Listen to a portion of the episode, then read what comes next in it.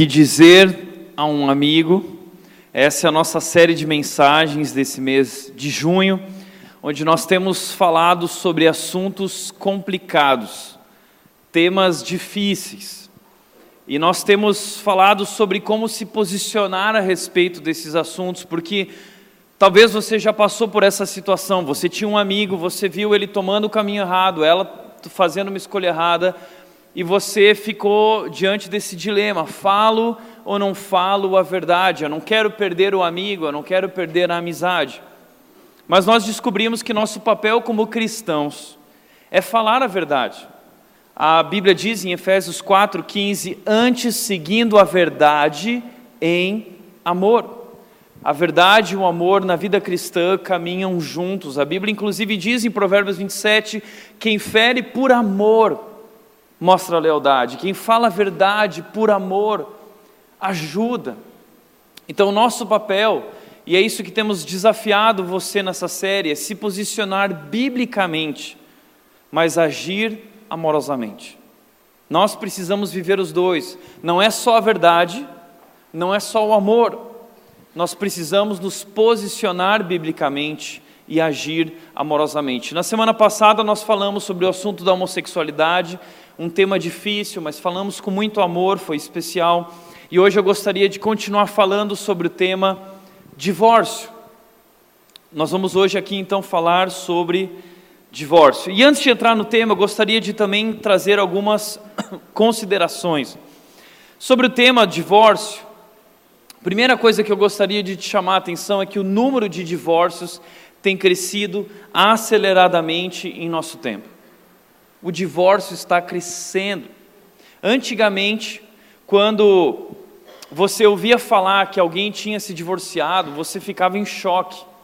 Eu lembro que quando eu era criança ou quando eu era pré-adolescente e acontecia de alguém se divorciar, era o maior bafafá porque uma pessoa tinha se divorciado e todo mundo ficava chocado com aquela realidade, como pode isso?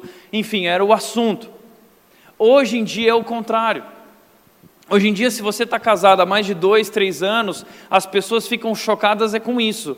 Caramba, está durando, né? Hoje, hoje a palavra das pessoas a respeito dos casamentos, é, esses dias recentemente num grupo da Nath, minha esposa, as meninas fizeram uma brincadeira, meninas que eram da ginástica olímpica dela, falando assim: Nossa, está durando o seu casamento, hein, Nath? Porque infelizmente essa é a nova realidade em que nós vivemos. Se antigamente de cada três casamentos, quatro casamentos, um terminava, hoje de cada três casamentos, dois terminam. Então o número de divórcios está crescendo e, infelizmente, os casamentos se tornaram descartáveis e o divórcio acabou sendo banalizado. É uma realidade. E para você ver isso, eu já tenho falado tanto sobre isso, né?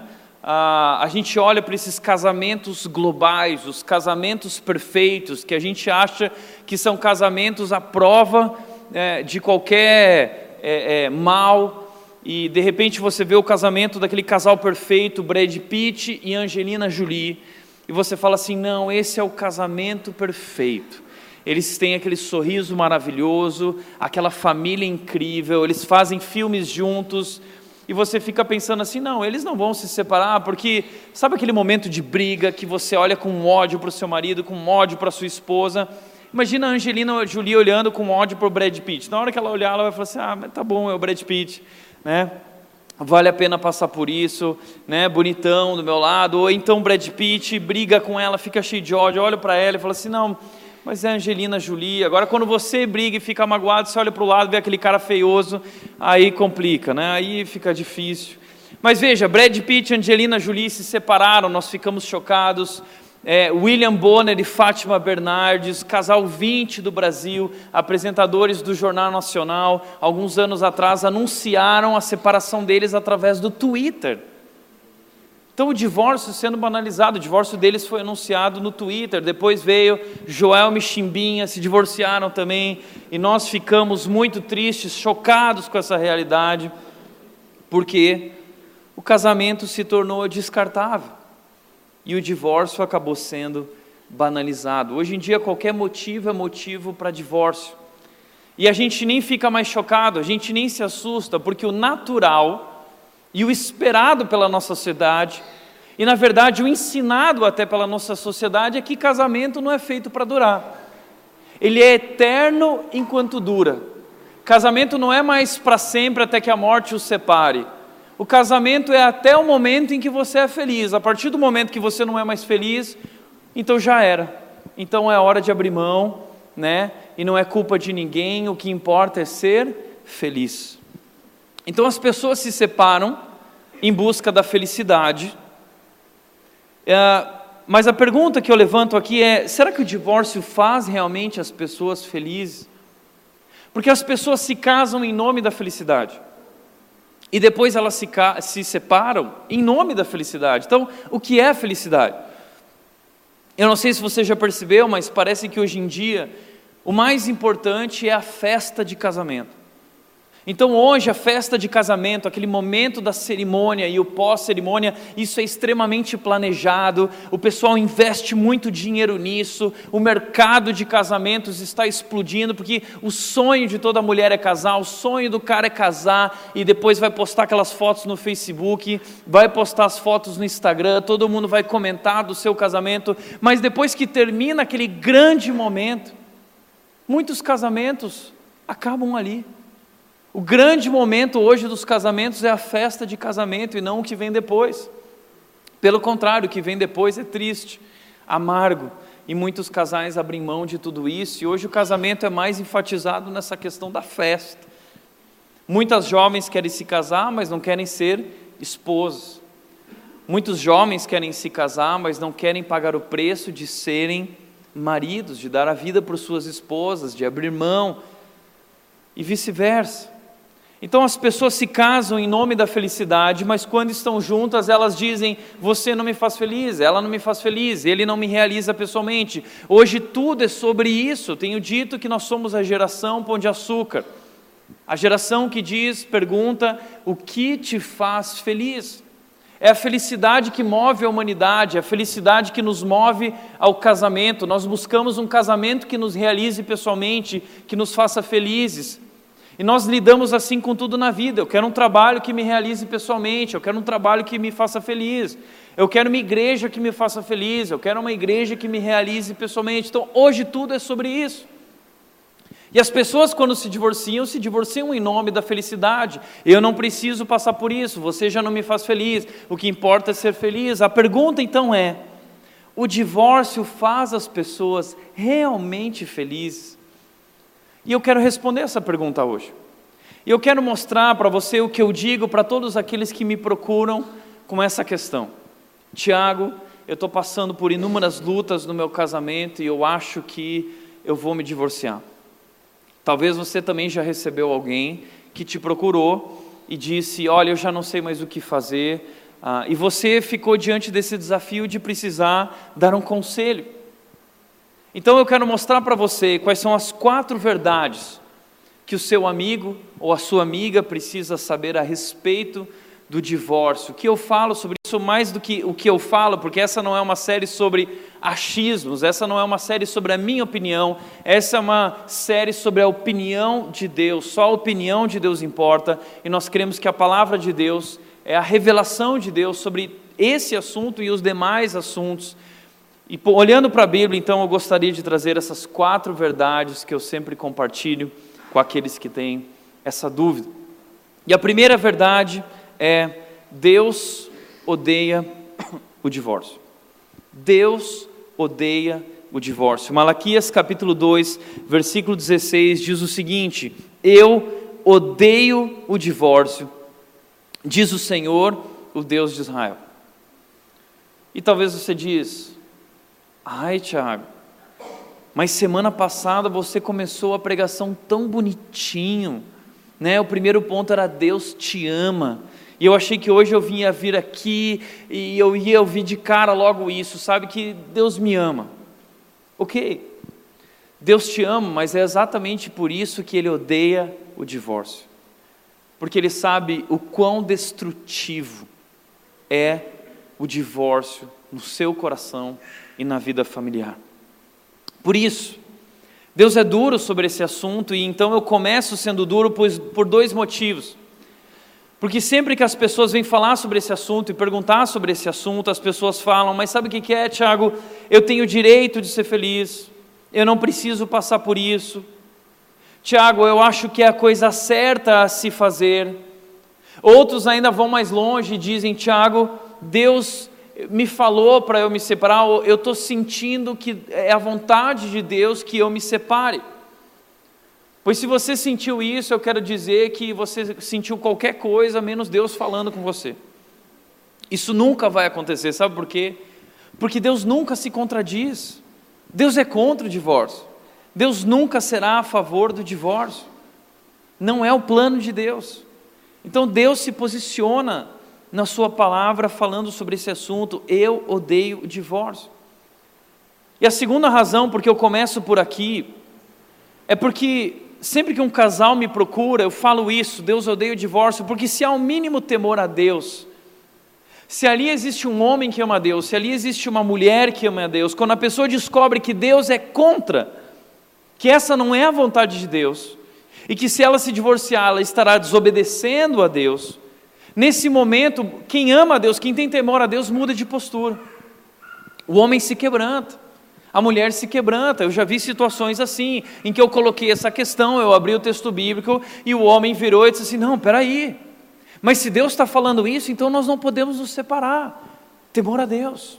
Alguém que ama a Deus, alguém que tem temor a Deus.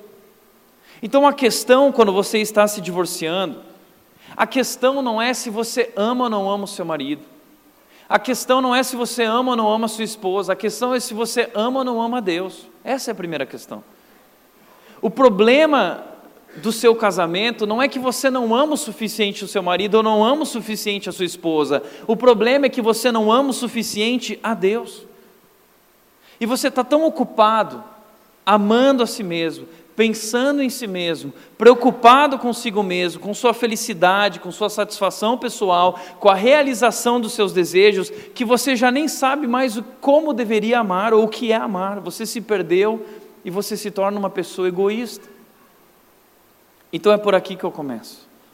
Deus odeia o divórcio.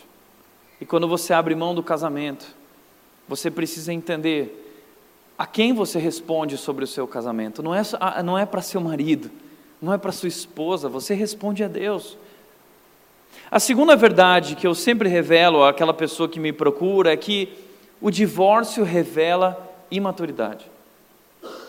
O divórcio é resultado de imaturidade. Veja que Jesus Cristo disse em Mateus capítulo 19, versículo 3, Jesus disse: Alguns fariseus aproximaram-se dele para pô-lo à prova e perguntaram-lhe: É permitido ao homem divorciar-se de sua mulher por qualquer motivo?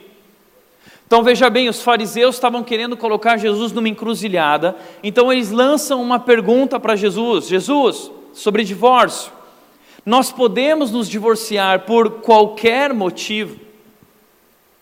E o que você precisa entender é que divórcio não é coisa dos nossos tempos. Na época de Jesus ele já existia e era tão banalizado quanto hoje.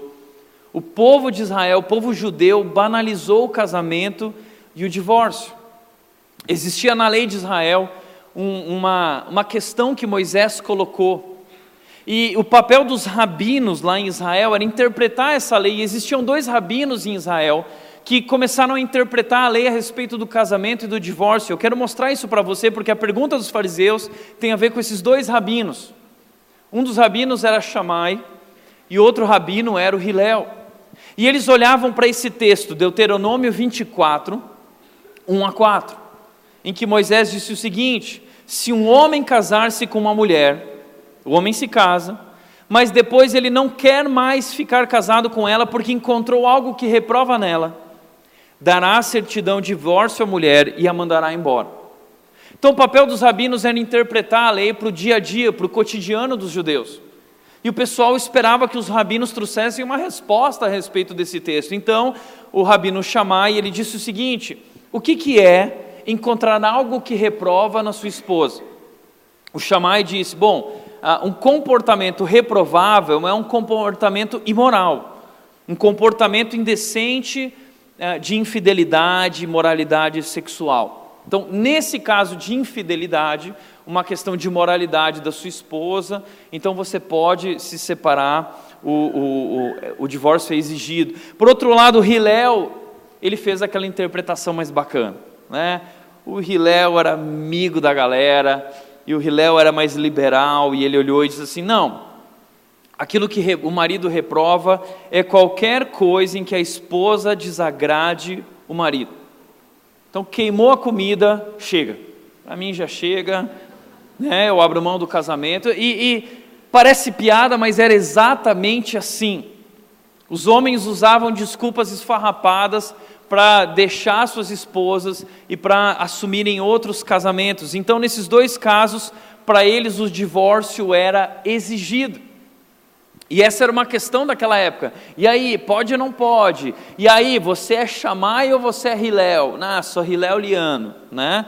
Eu acredito que a gente tem que ser feliz e se elas não cumprirem nossas expectativas.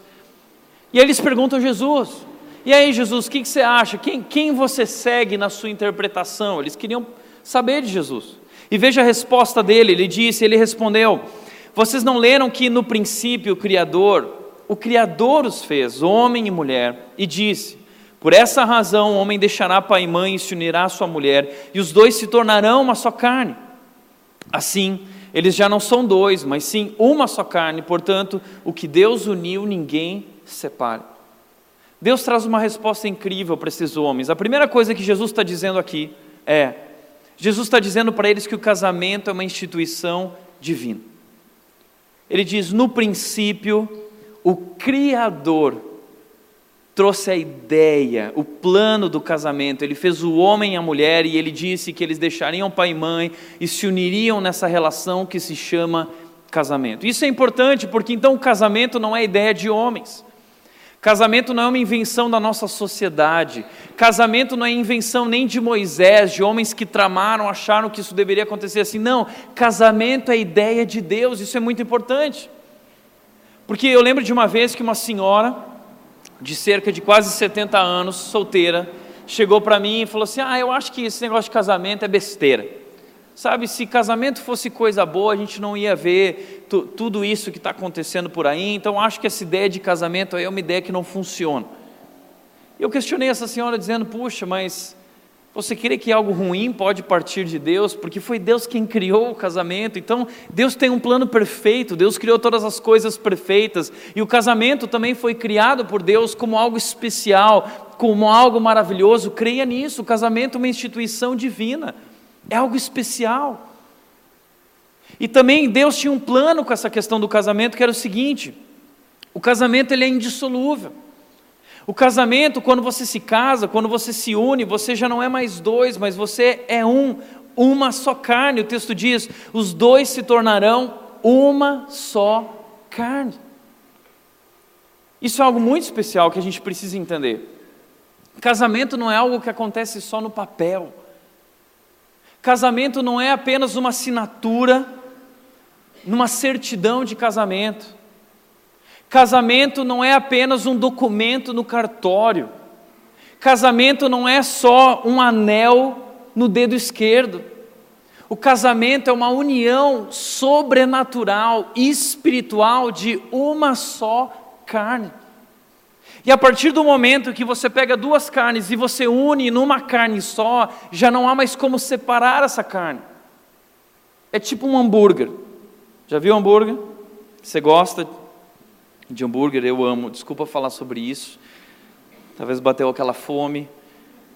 Mas quem gosta de hambúrguer, o pessoal fala o seguinte: não, porque o hambúrguer gostoso é aquele hambúrguer que é feito com aquela carne de, de segunda, que tem um pouco mais de gordura, e aí você pega um pouco daquela carne, um pouco daquela carne, um pouco daquela outra, e você faz aquilo que eles chamam de blend, o blend da carne, uma mistura ali de carnes que dá uma liga gostosa que vai dar o gostinho da carne. Só que depois que você separou lá a picanha junto com o patinho, junto com não sei que carne, você triturou isso, misturou tudo isso, já não tem mais como separar. A hora que você coloca lá na churrasqueira, né, ou na chapa, já não tem como você voltar, ah não, agora eu quero a picanha de volta, devolve o patinho. Não tem, agora é uma só carne. Então o casamento é como um hambúrguer, tá? Lembra disso. Os dois se tornam uma só carne. Pergunta: como você separa isso? Não tem como. Essa é a ideia que Jesus está dizendo aqui. O casamento ele é indissolúvel, é inseparável, não tem mais como separar. Por isso também Jesus revela dizendo: o casamento, portanto, é permanente. Portanto, que Deus uniu, que ninguém separe. Não tem como separar. Você pode tirar o documento do cartório, você pode rasgar sua certidão de casamento, você pode abrir mão da sua aliança, tirar ela da sua mão, isso não muda a realidade de que você se casou. Porque o casamento é algo que nós fazemos na presença de Deus. Casamento é uma instituição divina e através da relação sexual, Deus opera algo sobrenatural, uma união de carne, uma união de espírito, uma união emocional, uma união de alma. Não tem como separar isso, é por isso que o divórcio provoca feridas tão profundas e permanentes. Porque Deus criou o casamento, mas o homem criou o divórcio. Divórcio não é invenção de Deus. Portanto, como disse pastor John Stott, a base de uma união não é a experiência humana, a qual é oscilante, eu te amo ou eu não te amo, mas a vontade e a palavra de Deus, eles se tornarão uma só carne. Então a base do casamento não está no que eu sinto, a base do casamento não está no amor. Ah, agora eu te amo, ah, agora eu não te amo mais, então me separo. Acabou o amor, então cada um faz as malas e vai embora. Não é isso que define um casamento. O que define o casamento é a palavra de Deus, a vontade de Deus, o compromisso assumido diante de Deus. E como Paulo disse, o casamento é até que a morte o separe. Portanto, o casamento não está apoiado no seu sentimento, o casamento não está apoiado naquele documento, o casamento não está nem apoiado nessa aliança aqui, apenas que você carrega no dedo. O casamento está apoiado na união espiritual que Deus operou na vida de vocês. E o que Deus uniu, que o homem e que ninguém, ninguém tem autoridade, nem juiz, nem ninguém, tem autoridade para desfazer um casamento.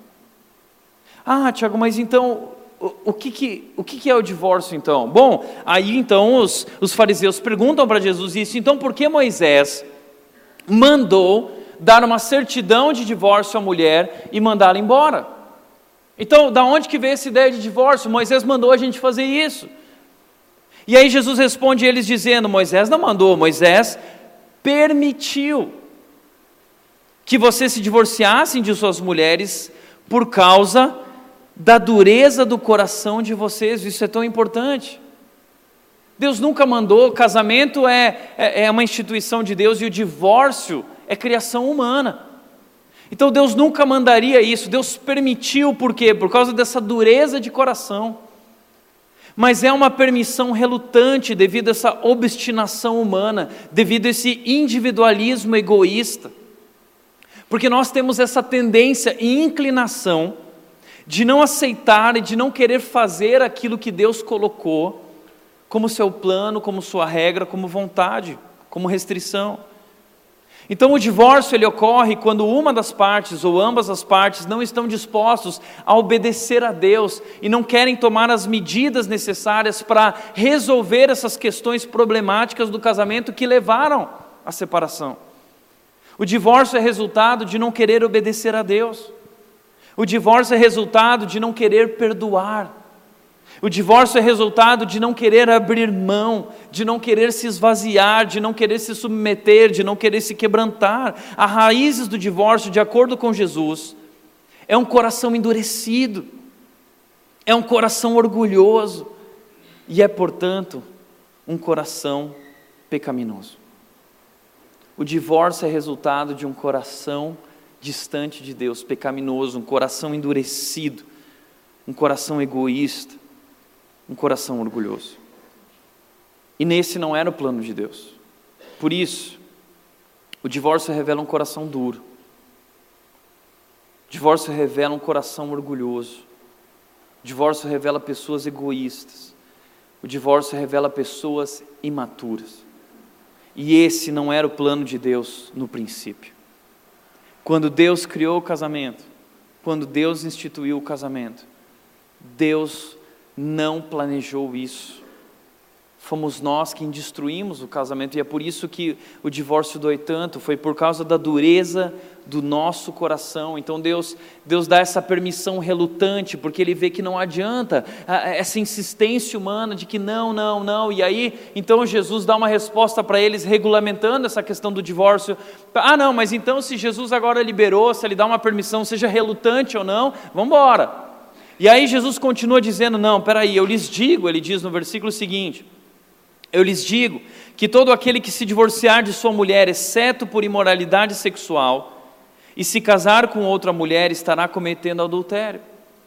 Então ele diz: Ok, eu vou dar uma permissão relutante, e essa permissão é, é, é, é na questão da infidelidade. Mas veja, ainda assim, isso não quer dizer porque teu marido te traiu ou a esposa traiu, que você tem que se separar, pelo contrário. Porque o pecado do homem para com Deus, a desobediência do homem para com Deus também foi uma traição. E Deus não abandonou o homem, Deus foi atrás do homem, deu a vida pelo homem, e ele mostra isso também, essa história no livro de Oséias. Um marido, Oséias, que, era, que era casado com uma mulher, essa mulher deixa ele, trai ele com outros homens, e ele, e ele vai com seu amor e resgata essa mulher e traz ela de volta, e Deus fala assim: Assim eu amo vocês. Assim eu amo vocês. Então Deus nunca, o divórcio nunca é cogitado por Deus. Deus quer que você lute pelo seu casamento. Deus quer que você perdoe. Deus quer que você dê a vida pela sua esposa ou pelo seu marido, ainda que diante da infidelidade. Mas, diante da dureza do coração, da obstinação humana, Deus permite o divórcio nessa questão da infidelidade e na questão do abandono, porque você não tem o que fazer se teu marido te abandona ou se tua esposa te abandona, ah, especialmente se você é cristão.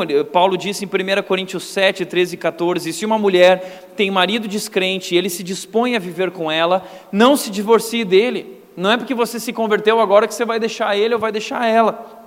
Pois o marido descrente é santificado por meio da mulher, e a mulher descrente é santificada por meio do marido. Ou seja, Deus pode usar a sua vida para alcançar o seu marido, Deus pode usar a sua vida para alcançar a sua esposa. Então não desista do seu casamento, a não ser que ele desista e vá embora, senão você precisa lutar pelo seu casamento. Ah, Tiago, mas é só diante dessas opções? Não. Existem outras opções, como a questão da, da integridade física. Por exemplo, a mulher ela vai para casa, o marido bebe, ela apanha, ele bate nela. É óbvio que nós não vamos incentivar que essa mulher permaneça casada diante de o risco que ela tem de perder a vida numa situação dessas. Mas isso não é nem caso de divórcio, é caso de polícia, chama a polícia, resolve isso. Mas isso que nós temos que parar para perceber o quão é importante a decisão do casamento.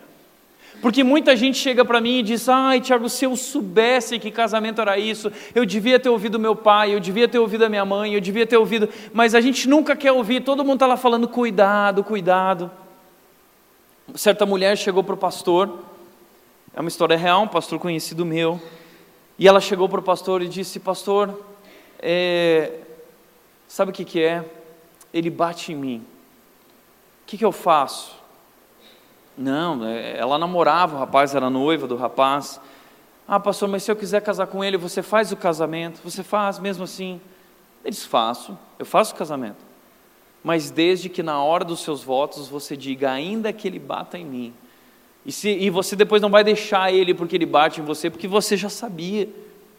Então, se você já sabia que ele não amava Deus, se você já não sabia que ela amava Deus, então depois não vai usar isso como desculpa, porque você foi alertado. Então o divórcio ele revela imaturidade. E se você quer ajuda para definir, puxa, mas é minha situação, não é minha situação, talvez você precisa buscar a multidão de conselheiros. A Bíblia diz que nós devemos buscar a sabedoria.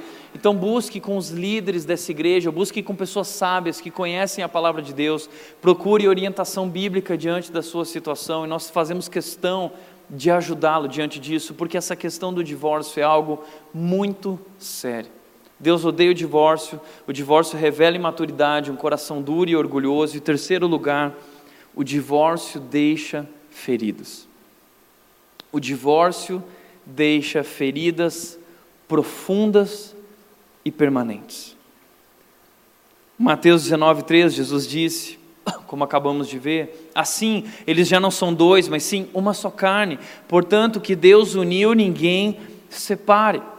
Pastor Eugene Peterson, na tradução dele da Bíblia, a versão da mensagem, ele disse o seguinte, lá em Malaquias 2,16, ele disse que Deus disse: Eu odeio o divórcio, eu odeio o desmembramento violento de uma carne do casamento. Então, essa ideia do que acontece quando você se separa é um desmembramento violento de uma carne. Aquilo que tinha se tornado uma carne, é, emocional, espiritual, alma, tudo envolvido. Você rasga isso, separa, isso sangra, isso dói, dores profundas. Por isso, como disse John Stott, a ruptura conjugal, ela é sempre uma tragédia. Sempre uma tragédia. Ela contradiz a vontade de Deus, frustra o seu propósito, traz para o marido e a esposa as dores penetrantes da separação, da desilusão, da censura e da culpa e causa em qualquer criança uma crise de confusão, insegurança e muitas vezes ira. Eu lembro que eu fui chamado no passado para pregar num evento junto com a Super Nani, e no final fizeram uma, uma mesa redonda de perguntas e perguntaram para nós o que nós achávamos sobre divórcio e como lidar com as consequências do divórcio. E eu lembro que eu choquei naquele momento e foi bacana a Super Nani até falando, é, eu concordo com o Tiago, porque ah, é, um momento de glória, tem que aproveitar esses momentos, né? Tirei uma selfie com ela. E aí eu falei o seguinte, baseado nisso, não tem como controlar as consequências de um divórcio. Não tem como. O divórcio é uma tragédia. E você não tem controle no que o divórcio vai fazer na mente e no coração do seu filho. E você não tem mais controle do coração e do, do, do, coração dele, do coração dela, do que ele é capaz de fazer, do que ela é capaz de fazer. Pelo contrário, que eu tenho visto, inclusive, dentro de, de casamentos da nossa igreja, pessoas que tomaram a decisão do divórcio, eu vejo a briga homérica que se torna briga que envolve a família de um, a família do outro, envolve o outro, envolve aquele, envolve a polícia, envolve advogado, envolve justiça, envolve psicólogo, envolve médico, e é briga, briga, briga, e é baixaria, baixaria. Sabe por quê? Porque o divórcio é resultado de corações egoístas, orgulhosos, corações duros, corações imaturos. E esses dois imaturos começam a brigar e brigar e a briga se torna uma baixaria. Portanto, o divórcio ele é sempre, sempre, guarde isso, uma tragédia. Quando você escolhe o divórcio, você não está escolhendo a felicidade, você está escolhendo a dor. Quando você escolhe o divórcio, você não está escapando da dor e escolhendo a paz. Você está fugindo da paz e escolhendo a dor. O divórcio ele pode trazer para você uma aparente gratificação instantânea. Você se sente melhor imediatamente, mas a longo prazo o divórcio traz dor. Por outro lado, e a vida é assim. Às vezes lutar pelo casamento é difícil no início, mas a satisfação que vem depois é incrível. Já percebeu que na vida é assim? As coisas que geram satisfação de verdade elas são difíceis, às vezes até chatas. Não é o que a gente quer. Eu luto para ir na academia. Tento ir na academia todos os dias. Pergunta se eu gosto de ir na academia. Você gosta de ir na academia? Eu não gosto. Academia é chato pra caramba. Mas quando eu saio da academia, vem uma alegria. Eu sinto um prazer incrível. Dieta é bacana, não é bacana. Ainda mais quando começa essa época de Copa do Mundo eu estou tentando me controlar. Né? Aí a equipe pastoral põe lá o jogo, e aí eles trazem pipoca, baconzitos, Coca-Cola, chocolate Kinder Bueno e põe na sua frente. E, e, não é fácil. Mas quando a gente passa por esses momentos difíceis, a gente vê que isso traz uma gratificação. Tudo na vida que é chato, é difícil, muitas vezes traz depois uma gratificação, e lutar pelo casamento é a mesma coisa, vale a pena. Mas entenda que você não está escolhendo a felicidade, está escolhendo a dor quando opta pelo caminho mais fácil, aparentemente mais fácil, porque não é. Como disse a Esli Regina Carvalho, doutora em psicologia, Ela disse: a separação é como um aborto, interrompe o processo natural do desenvolvimento da família. O livro dela se chama Quando o Vínculo se Rompe. Ela é doutora em psicologia e ela sofreu as dores profundas e penetrantes do divórcio. E ela conta nesse livro tudo o que ela viveu emocionalmente. E ela diz: não vale a pena. E ela diz: o divórcio é pecado. Quando você decide pelo divórcio, você não está escolhendo a felicidade, mas escolhendo a dor. Por isso, também, como disse esse educador americano, existe uma montanha de evidências científicas, uma montanha de evidências, demonstrando que quando as famílias se desintegram, as crianças frequentemente terminam com cicatrizes intelectuais, físicas e emocionais que persistem por toda a vida. Então as cicatrizes não são só em você, ou só nele, ou só nela, as cicatrizes são nos seus filhos e na sua família.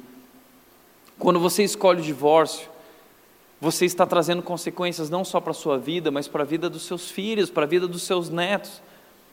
Porque eu vejo a bagunça que muitas famílias se tornam quando os filhos, ou quando quem se casa com o filho daquela mulher que se divorciou, e aí você tem que lidar com, a, com o marido que agora casou com a outra, que tem uma família, e o outro tem uma família, a família tem uma família, e você tem que dar atenção para mim, e você dá mais atenção para sua mãe, e os casais colocam os filhos no meio dessa briga, tá vendo como meu, meu pai te, né, me trata, tá vendo como sua mãe, ela é ridícula, tá vendo? E os filhos ficam nessa, isso traz cicatrizes profundas na vida das crianças. Ele continua dizendo e acrescenta: Nós falamos sobre drogas, crise educacional, problema de adolescentes grávidas e criminalidade juvenil, mas todos esses males vêm de uma única fonte: famílias partidas. Você está vendo as consequências, está vendo o, o tamanho da tragédia. Então, a pergunta é: o divórcio faz realmente as pessoas felizes? Teve uma mulher que decidiu fazer uma pesquisa. Ela fez uma pesquisa, ela juntou uma porção de casais, avaliou, perguntou, pesquisou, pessoas frustradas no casamento, e cinco anos depois reuniu essas mesmas pessoas e voltou para entrevistar de novo, e ela fez cinco descobertas sobre pessoas frustradas no casamento nesse período de cinco anos. Vejam as descobertas dela. Primeira, Pessoas que estavam infelizes no casamento e se divorciaram, cinco anos mais tarde, não se encontravam mais felizes do que aquelas que permaneceram casadas. Ou seja, o divórcio não resolveu o problema da felicidade, que não estava mais feliz depois do divórcio. Segunda descoberta: comparadas com as que permaneceram casadas, não houve diminuição nos sintomas de depressão, ou aumento na autoestima e senso de autorrealização entre os divorciados. Então, o divórcio não resolveu a questão emocional, não resolveu a questão da depressão, não aumentou a estima, pelo contrário. Terceira descoberta: a grande maioria dos divórcios, 74%, aconteceram entre pessoas que afirmaram terem sido previamente felizes no casamento cinco anos antes. Então eram pessoas que disseram: não, antes eu era feliz, mas agora eu não sou feliz. Então, peraí, qual é o problema aqui? Será que realmente o problema é o casamento? Ou será que o problema é o seu coração? Porque o coração oscila, porque o casamento, o relacionamento oscila. São como as quatro estações. Existe o verão, existe outono, existe inverno, existe primavera. Assim são os nossos relacionamentos e o casamento é assim também. Tem épocas o casamento está maravilhoso, está fluindo. Mas depois tem épocas que o casamento está mais ou menos. Sabe quando o casamento está mais ou menos? E tem épocas que o casamento está em crise. Basta um A que já vira uma briga. Então o casamento é feito desses momentos, é uma montanha russa, e nós precisamos saber lidar com essas oscilações. São pessoas que não souberam lidar com as oscilações, tomaram decisões no momento da crise. Quarta descoberta dela: casamentos infelizes eram menos comuns do que cônjuges, cônjuges infelizes. 75% dos cônjuges infelizes eram casados com alguém que considerava, se considerava feliz. Então veja, é, a maior parte dos casamentos, o problema não era que os dois estavam infelizes. Não, tinha um que estava infeliz. Não, eu não estou feliz. Eu quero cair fora. Então a questão talvez não era o outro, talvez a questão era uma questão pessoal. E quinta e última descoberta, e a mais chocante de todas: dois terços das pessoas que se consideravam infelizes no casamento, mas evitaram o divórcio, cinco anos depois estavam felizes em seu casamento. Sabe o que significa isso? Que os momentos difíceis são circunstanciais. Tomar decisões baseadas em circunstâncias, tomar decisões baseadas em sentimentos, oscilações, é a maior burrice que a gente pode fazer na vida. O que define o nosso casamento não é o nosso sentimento. Amor não é sentimento, amor é um compromisso. Amor é uma escolha assumida diante de Deus até que a morte os separe. A verdade é que aqueles que decidiram lutar pelo casamento, depois estavam felizes em seu casamento. Portanto, a última coisa que eu digo, a última verdade que eu sempre digo para alguém que quer se divorciar, é: Deus transforma casamentos. Deus transforma casamentos. Gênesis capítulo 18, versículo 14, Deus diz o seguinte: Existe alguma coisa impossível para o Senhor? Existe alguma coisa impossível para o Senhor? Sabe qual é o contexto desse texto? É uma crise no casamento. É a crise do casamento de Abraão e Sara. Eles são casados há muitos anos e Sara é estéril. Sara não pode ter filhos.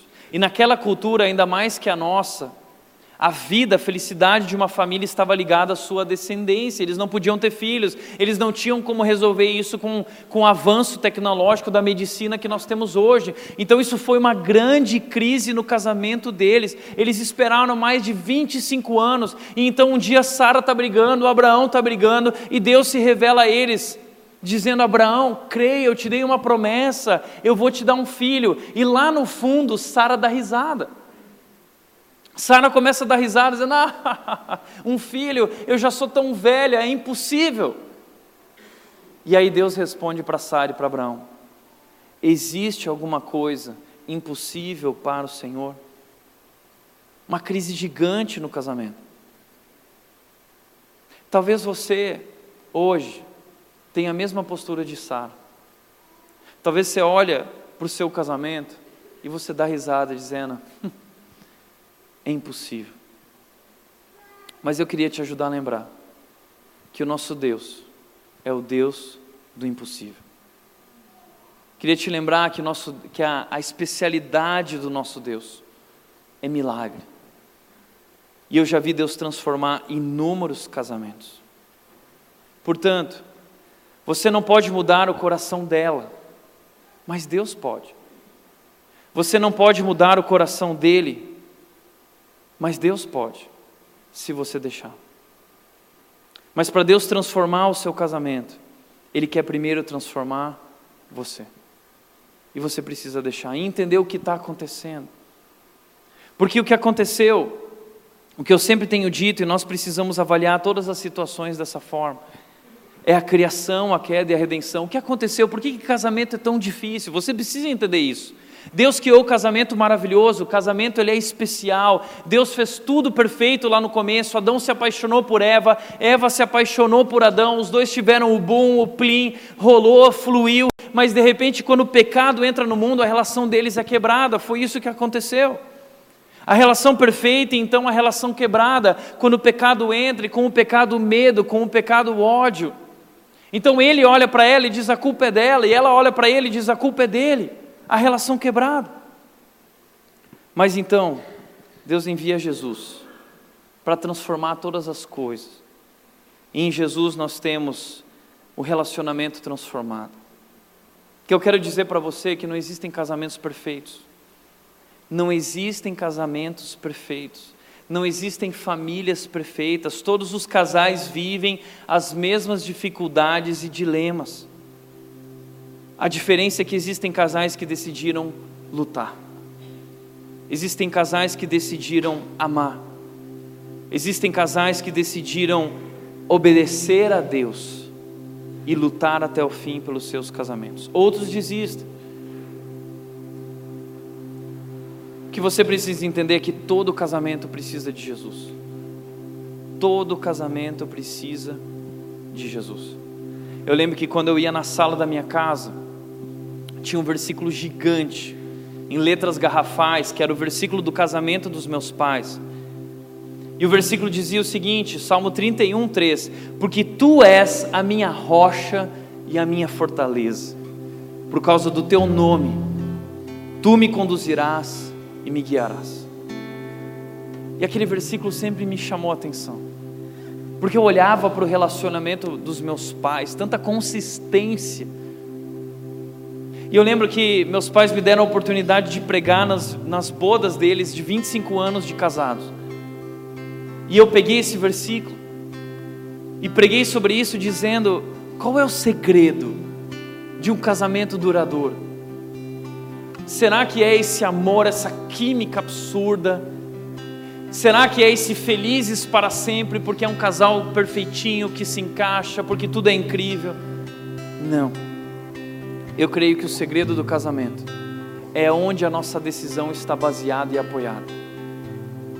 E eu descobri que a decisão dos meus pais estava apoiada sobre a rocha. Não estava nas mãos deles o casamento, mas nas mãos de Deus, porque tu és a minha rocha e a minha fortaleza. E por causa do teu nome, tu nos conduz e nos guia.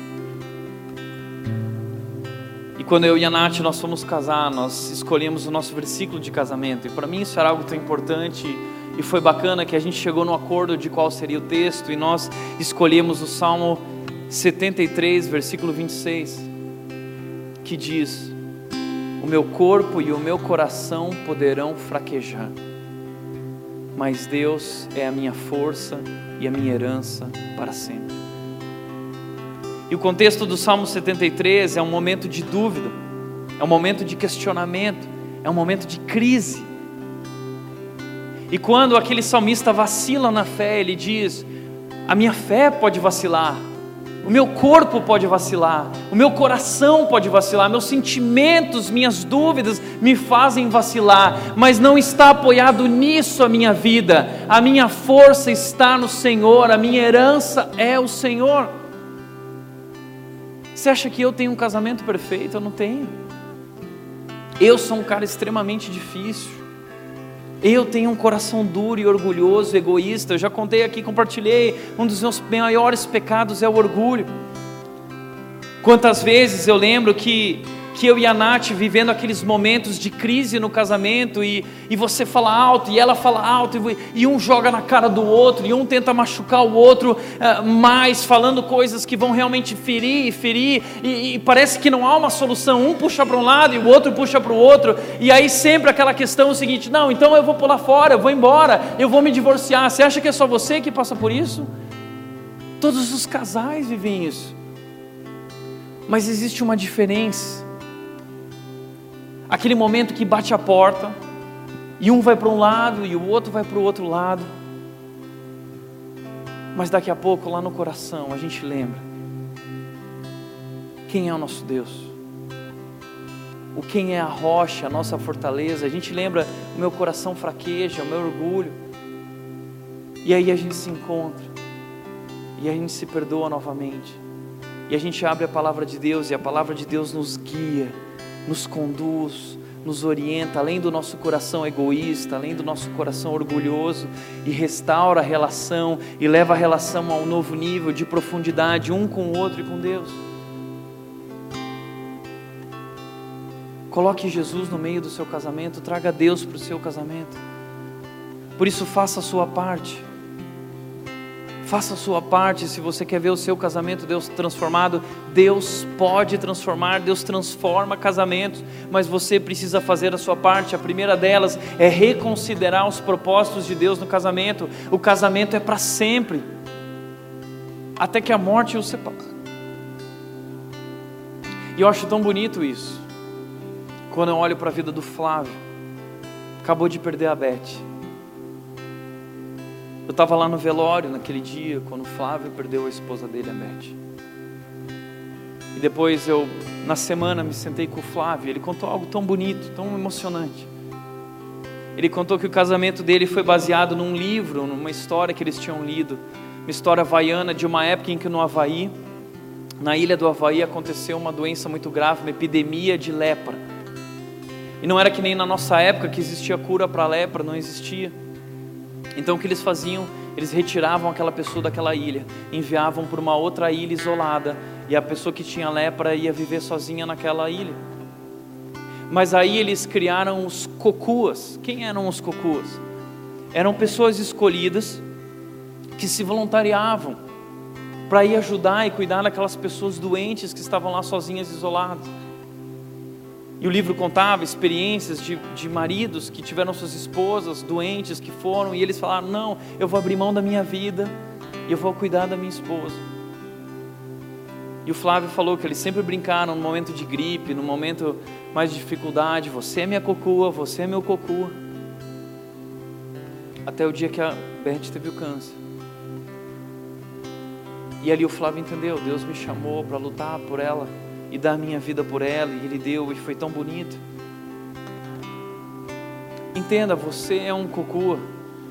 No momento em que você se casou, você se tornou um cocua, você assumiu um compromisso de ir com Ele até o fim, de ir com ela até o fim, e você vai cuidar dela, e ela vai cuidar de você, na saúde ou na doença, na riqueza ou na pobreza, na alegria ou na tristeza. Cocua é até o fim. A Bíblia diz que o marido precisa dar a vida pela esposa como Cristo deu a vida pela igreja. A Bíblia diz que a esposa deve se sujeitar ao marido como Cristo se sujeitou a Deus. E entender que nesse processo até o fim, Deus está trabalhando na sua maturidade, Deus está fazendo você amadurecer, Deus está te desafiando a crescer. Encare esse desafio de frente, esse desafio de Deus.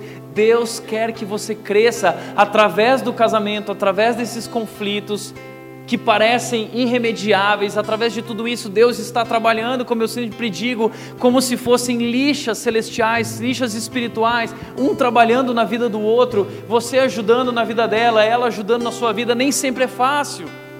Relacionamento gera conflito, mas conflitos tratados com amor e perdão geram maturidade, levam um relacionamento a um novo nível. Encare de frente esse desafio, esse propósito de Deus na sua vida. Deus está trabalhando no seu egoísmo. O casamento é o laboratório de Deus para nós aprendermos a amar. Deus quer ensinar você a amar, porque nós não sabemos amar. Porque o mundo não sabe o que é o amor. O mundo destruiu o amor. Esse amor que seja eterno enquanto durar, isso não é amor. Isso é muito líquido, não tem solidez. Mas Deus nos chama a amar, reconsidere os propósitos de Deus do casamento. É para sempre, você está crescendo e decida então perseverar em meio às crises e às oscilações. Continue lutando, não desista. O casamento tem fases, ele tem estações. Persevere, lute, espere em Deus se renda a Deus nos momentos de crise. Lembre-se de agradecer a Deus nos bons momentos. E quando estiver difícil, ore, tenha paciência. Você não pode mudar o coração dela, mas Deus pode. Você não pode mudar o coração dele, mas Deus pode. Você pode estar querendo falar com ele, querendo falar com ela, mas ela não ouve você. Você pode orar, ela pode rejeitar as tuas palavras, mas ela não tem poder contra as tuas orações. Ele pode rejeitar as tuas palavras, mas ele não tem poder contra o teu amor. Dá a vida por ele. Haja na direção do amor e do perdão. Ame e perdoe. Amar sacrificialmente. Deus nos chamou para fazer isso amar o nosso marido com esse amor sacrificial, amar a esposa com esse amor sacrificial e quebrar esse ciclo insano de ele não me ama, então eu também não amo ele, ele não me dá respeito, eu também não dou respeito para ele, esse ciclo interminável. Você precisa dar amor, você precisa se entregar, ainda que você não receba. Foi isso que Cristo fez por nós. Ele se entregou, ele deu a vida, ele foi amou até o fim. A Bíblia diz: tendo-os amado, amou-os até o fim.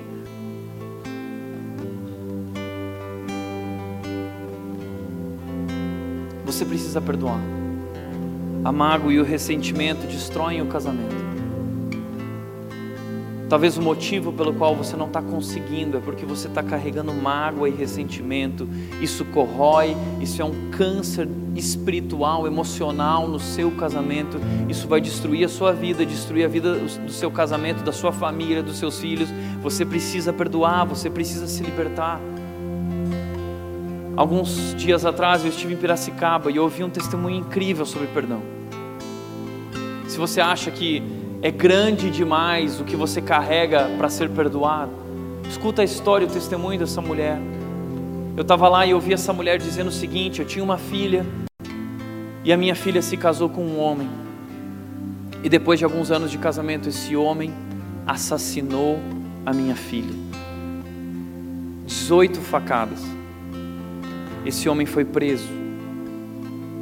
E essa mulher se viu numa crise profunda porque perdeu a filha que ela amava, a única filha. Então ela buscou a Deus. Deus trata o meu coração. E sabe o que Deus mostrou no coração dela? Você precisa perdoar, como eu te perdoei. Como assim, Deus? Ela entendeu que Deus estava chamando ela a perdoar e ela foi até aquela prisão.